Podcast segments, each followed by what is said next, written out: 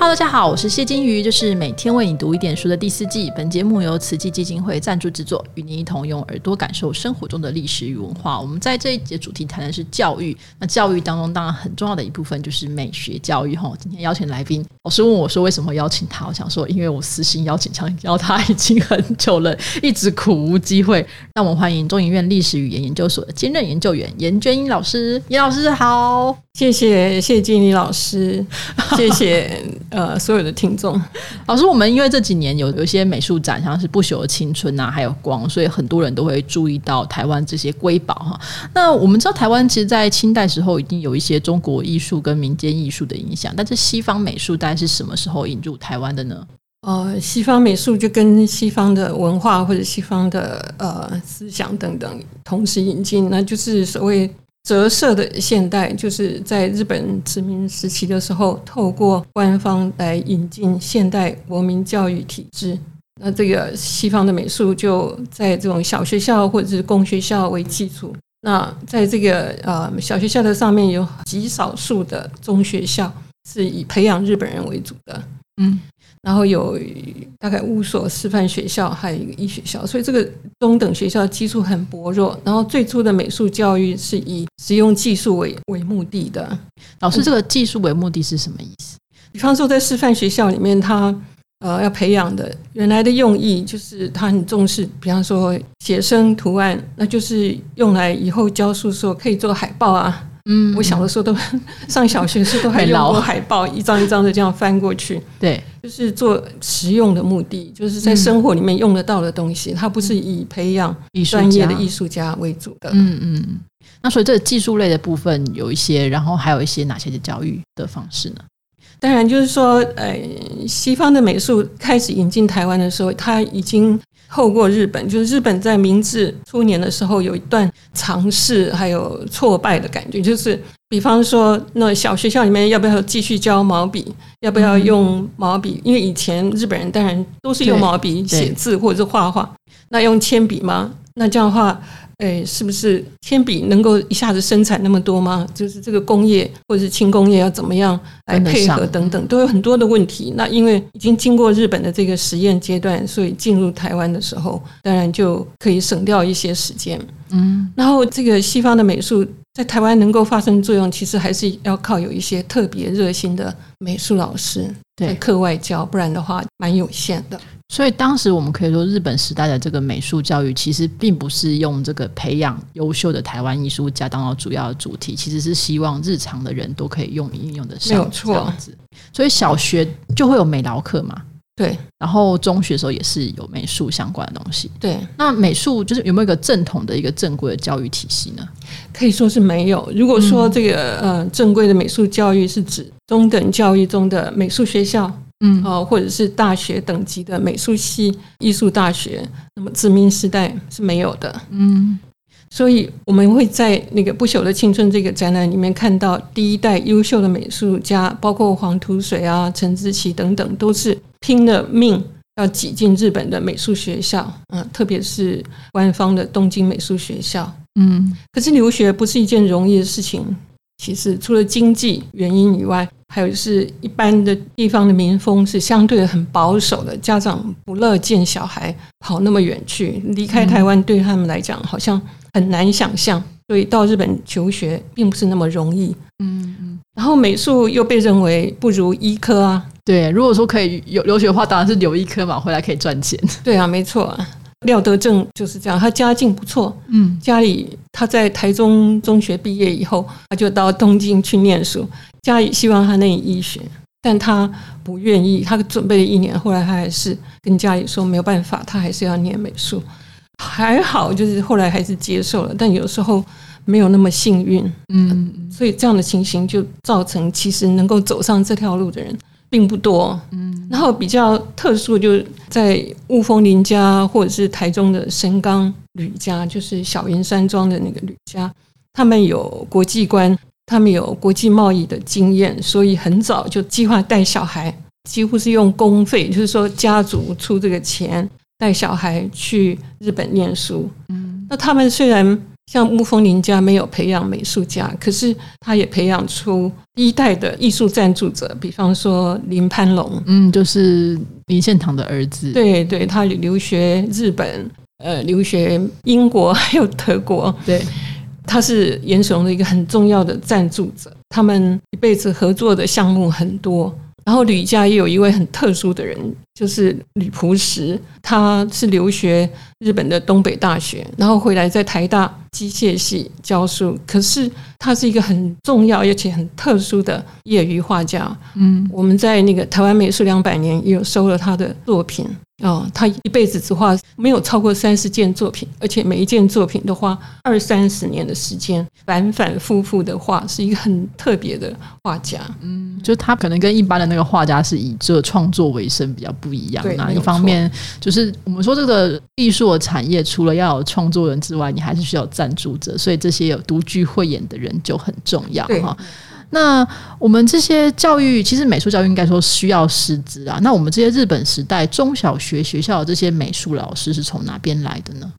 中小学校的老师当然有很少数是从美术学校，就是东京美术学校毕业，然后到台湾来的。比方说香园古桐，嗯，基隆女中的呃一个老师也是，也是从美术学校毕业，可是人数不是很多，然后。对台湾影响比较大，大家都耳熟能详，就是那个石川清一郎，他是最早最早到台湾来的。他是呃一九零七年的时候，嗯，在台湾一直待到一九一六年，然后他第二次是一九二四年来。可是他第一次来台湾的时候，他不是美术老师，他其实是军官，嗯，他是负责翻译的一个军官，嗯。那他的教书是从一九零九一九一零开始就兼课的性质。但这个人很特殊，就是说，他虽然是一个业余的水彩画家，但他参与了明治时期的水彩运动。这个所谓水彩运动，就是说把水彩画当做全民推广运动。他们用函授的方式啊，或者是定期就举办呃写生会啊，或者是演讲会啊，到各地方去推广。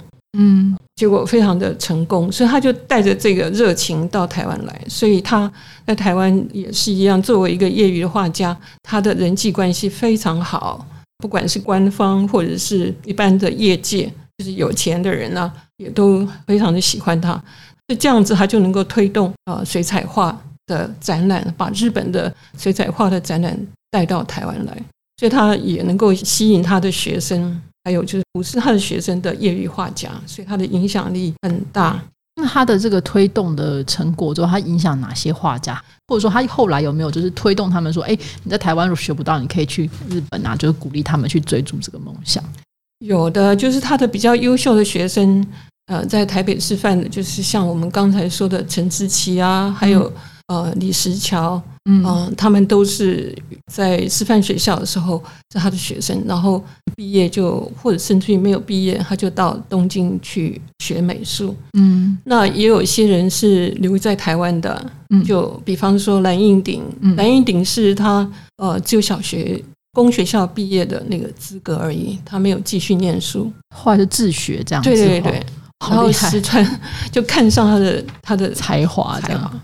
所以呢，就提拔他吧。嗯，那也有也有，呃，我们大家应该也很熟悉的是李远哲的父亲李泽藩。嗯，呃，李泽藩老师呢，他是新竹师范，他也是师范的学生。他因为家境没有那么好，他哥哥已经去日本念书了，所以就不可能再培养第二个到日本念书了。他必须要在家里养家活口啊。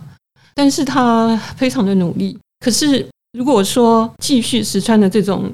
水彩的风格的话，其实是很难继续成为一个优秀的画家的，因为它有一个阶段性。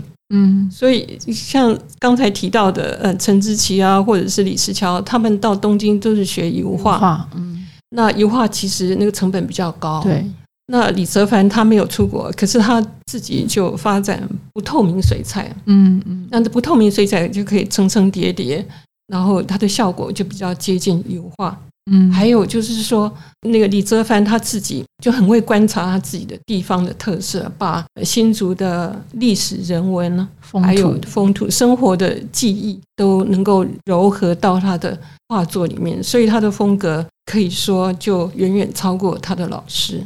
就另辟蹊径这样。对，就是说石川他在画台湾的风景的时候，台湾的这个风景，它是好像就是一个象征性的啊，这个破旧的城墙啊、城门啊，就代表就是好像清代的遗风，就是这样而已。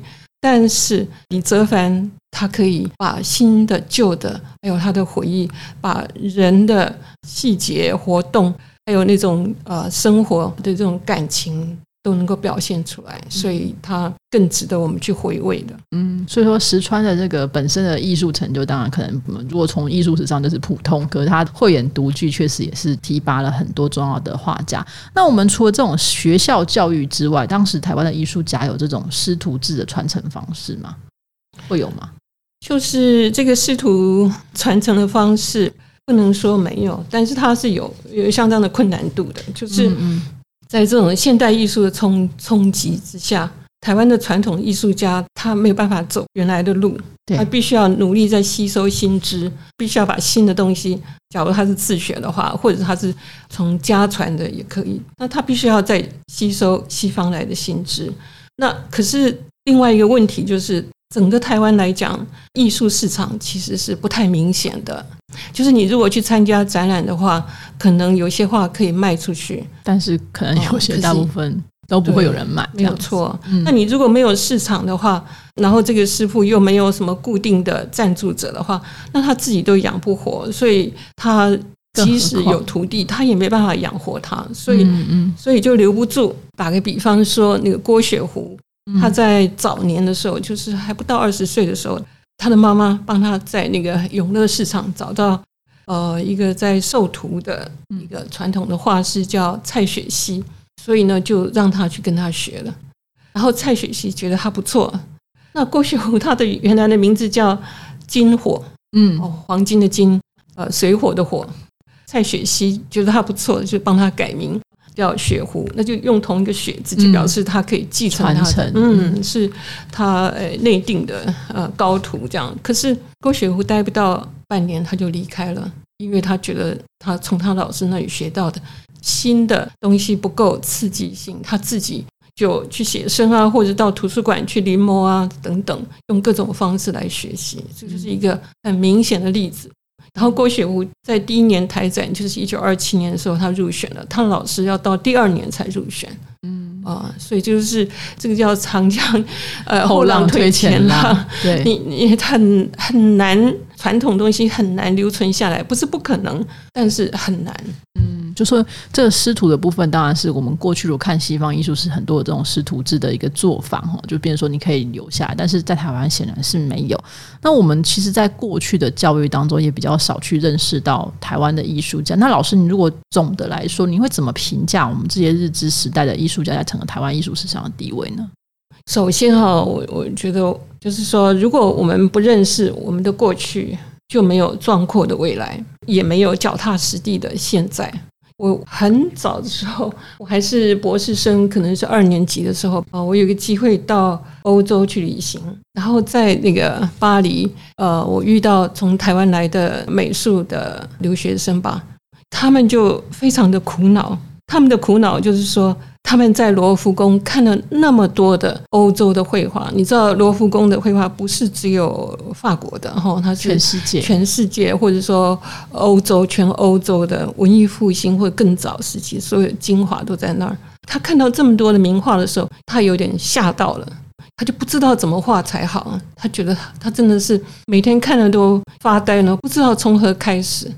这样的问题，我后来到日本去的时候，我觉得我也看到了，就是从台湾到日本留学的学生，他在台湾的时候学的就是日文系，可是他到了日本以后，他觉得他的日文可能不够基础还是不够用，那他怎么办？他的下一条路是什么？他也非常的迷惘，好像就看不瞧不起自己，觉得自卑的那种感觉。我真的是看了，每次都让我觉得非常的心痛，因为你不了解你自己啊，你不了解你自己的文化。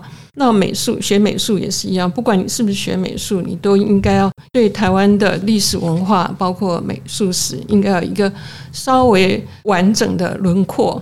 这些过去的养分就成为你现在的基础。所以日治时期的这些艺术家，比方说李石桥啊。那其实他培养了很多现在的画家，有很多人都记得，在六零年代、七零年代的时候，在他的画室里面有很多的年轻的学子到那里去学画。我们现在看他的画，在日治时期的作品，可能会觉得有点陌生，那是因为我们不了解那个时代的背景。如果你对那个时代的背景能够认识的话，它就会变成我们的养分。其实我一向不太喜欢说哦，哪一个人是一流的画家，或者是哪一个人是二流的画家。我会看过文学批评者会说哦，这个台湾的文学家如果摆到世界是第几流，我觉得那个不是那个不是重点，嗯，那个不是重点。就好像我不会把我们的父母亲拿去世界上评比是第，那就是我的一部分啊，对不对？我要认识我自己，然后我要开发我的未来，我就需要这样的养分。